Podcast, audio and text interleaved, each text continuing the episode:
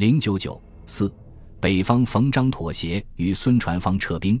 这奉战争一开始，便有人在报纸上撰文指出，战事的范围不仅止于江浙，主力的决战亦不必为孙杨两军。这是明白形势的人都能知道的。认为战事胜负的关键实际上操于冯玉祥之手。第二次直奉之战后，国民军与奉军虽然有和平协议，但是两者在北方利权与地盘的争夺始终没有停止，而国奉开战的谣言亦一直在坊间流传。孙传芳在发动这奉战争前，在与广东方面联络的同时，与冯玉祥、岳维俊等人曾再三接洽。事实上，孙之举兵后来亦似乎成为苏联在中国极力推动的反奉运动的组成部分。十月二十二日与二十六日，俄共中央政治局会议曾两次决议，先后拨给孙传芳德国型子弹三百万发，给予孙传芳反奉战争直接的军火援助。十月底，冯玉祥在张家口曾与共产国际代表维京斯基及苏联驻华北军事顾问团的负责人 H.M. 沃罗宁。国民党政治委员会的三名代表等举行了一次绝密的军政会议，表示要从政治上来实现他们同志立盟军的军事联系，对孙传芳和萧耀南进行援助。然而，冯把苏联方面想加以联络利用的吴佩孚仍看作敌人，不同意与吴建立联系。冯的坚决反对，也许是吴后来没法动作的根本原因。但是，冯玉祥无疑在观察当时的风向。选择最佳时机加入战争。孙传芳与奉鲁军作战时，冯玉祥正在与郭松龄等人谈判从内部合作到奉的更为惊人的计划，所以冯在此际一面向外界表示对这奉双方力持中立，一面准备利用这奉战争的时机同张作霖达成暂时的妥协，逼迫奉张对国民军自动做重要让步。而沈阳方面的军事会议上。奉系首脑已明白，此次反难者虽长江直系，但国民军已加入，所以奉张派代表与冯玉祥协商，需以极优厚之条件，准备将热河、山西、京兆之统治权交冯支配。但奉方的要求是，冯必须通电与张合作，并且拒绝吴佩孚与岳维俊不联络，给奉系在军事行动上提供便利。在此情形下，冯表示愿意与奉方合作。十九日，冯电张作霖，表示自己唯盼和平，请其主持中原各事。二十一日，冯玉祥又向外界表示希望和平，依段祺瑞所请，电张作霖、孙传芳调停战事。二十四日，张作霖派代表到包头向冯疏通，冯也派人到奉天，双方开始了讨价还价的谈判。冯。张之和谈与段祺瑞政府中和平派的竭力劝说亦有一定关系。一九二四年底，段祺瑞出山时，其政府中人即分武力统一与和平统一两派。武力统一以奉军归取江浙，国民军归取豫鄂；和平统一派以善后会议治标，以国民会议治本。这奉战事发生后，和平派遭到武力派猛烈抨击，但仍未放弃努力。并且得到段本人的尽力支持，段请双方息战，当然也有不愿当时各派的势力均衡被打破的企图，而谋使临时政府长久站立在各派军事的三脚架上。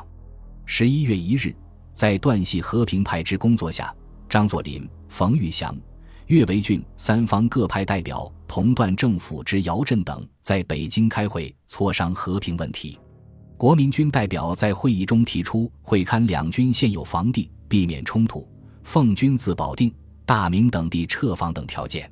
会议进行的同时，张作霖为防御计已开始做战争准备。六日，任李景林为第一方面军团司令，警戒进击及直隶南部；张宗昌为第二方面军团司令，警戒徐海经砀山至曹州一带；张学良为第三方面军团司令。警戒精通及直隶口北一带，将登选为第四方面军团司令，警戒金浦路北段，并援助第二方面。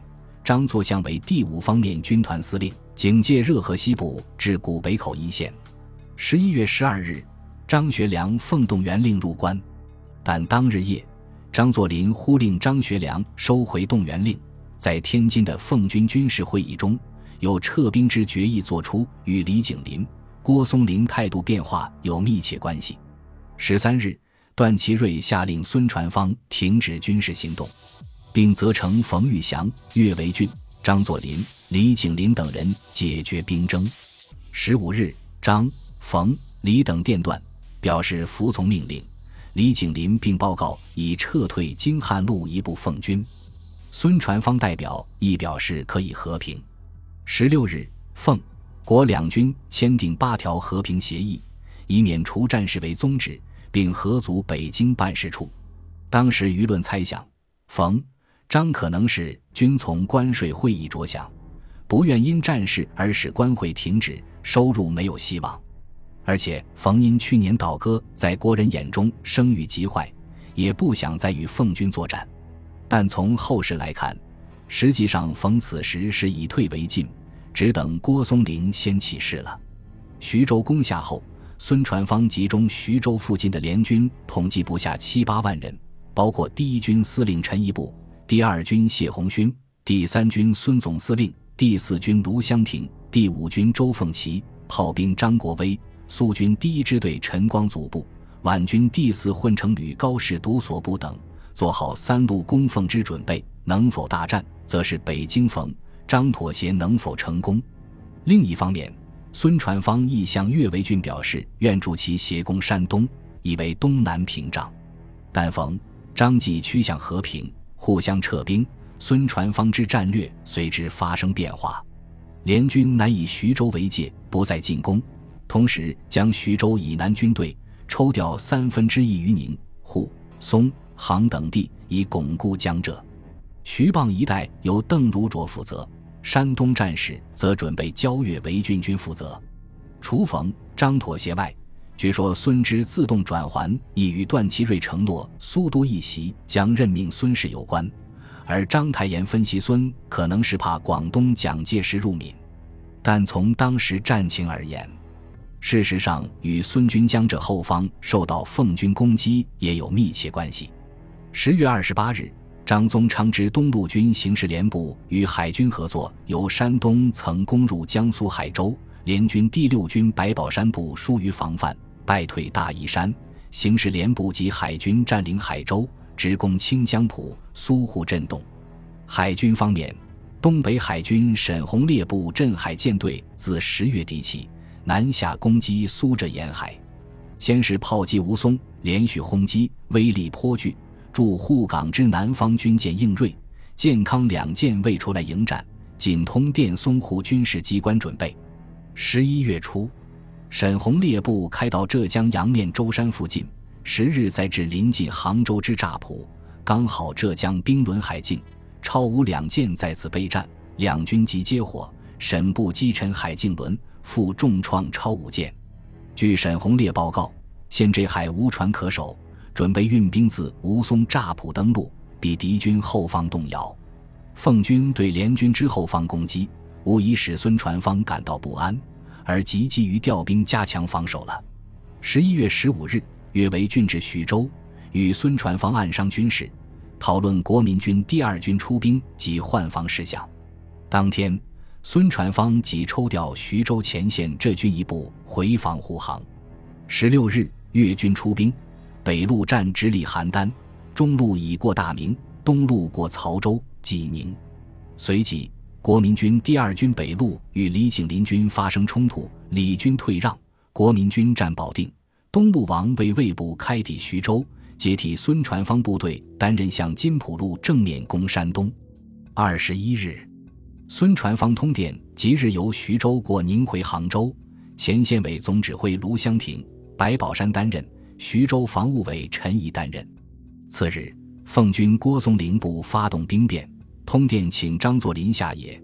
冯玉祥亦趁势向奉军发动攻击，北方局势发生巨变。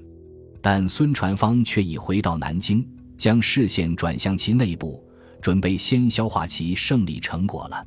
临时执政段祺瑞承认孙传芳获胜的既成事实。十一月二十五日，任命孙传芳为江苏军务督办。当月底，孙传芳在南京宣布出任苏皖赣闽这五省联军总司令成为北洋时代后期新崛起的控制东南、实力于北方的张作霖、冯玉祥和退居长江中游的吴佩孚等比肩的军阀派系首领。本集播放完毕，感谢您的收听，喜欢请订阅加关注，主页有更多精彩内容。